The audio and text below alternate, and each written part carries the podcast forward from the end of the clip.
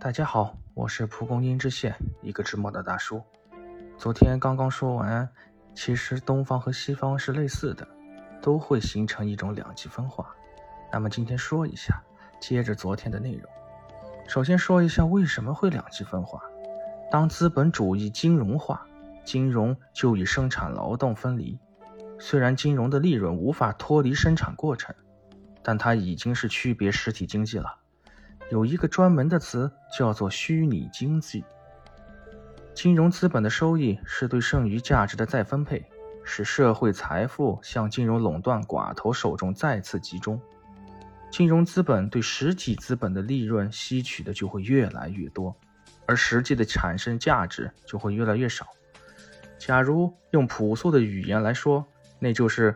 发达国家的产业转移，用发展中国家廉价的劳动力的成本和资源，去获取高于他们在本国的高额利润。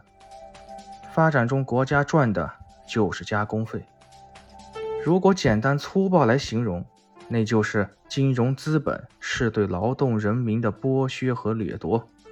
这个其实就是马克思经常说的资本主义的本质。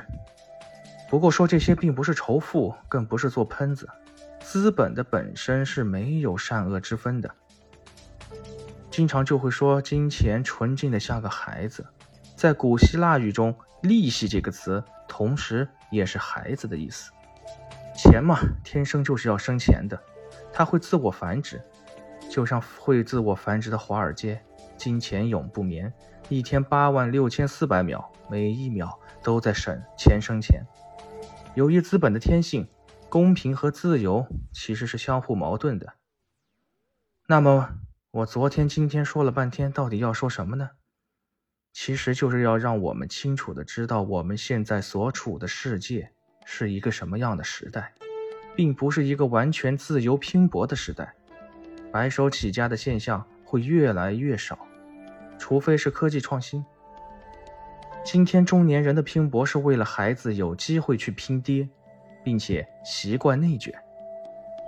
现在收入减少，如何缓解焦虑？最好的办法就是看清楚所处的时代，并且去吸引他，努力的超越他。年轻人该怎么办？去看看世界吧，行万里路，超越同龄的人的认知，在内卷中胜出，同时深度了解金钱的流动规律。一定要做方向正确的努力，那个才叫努力。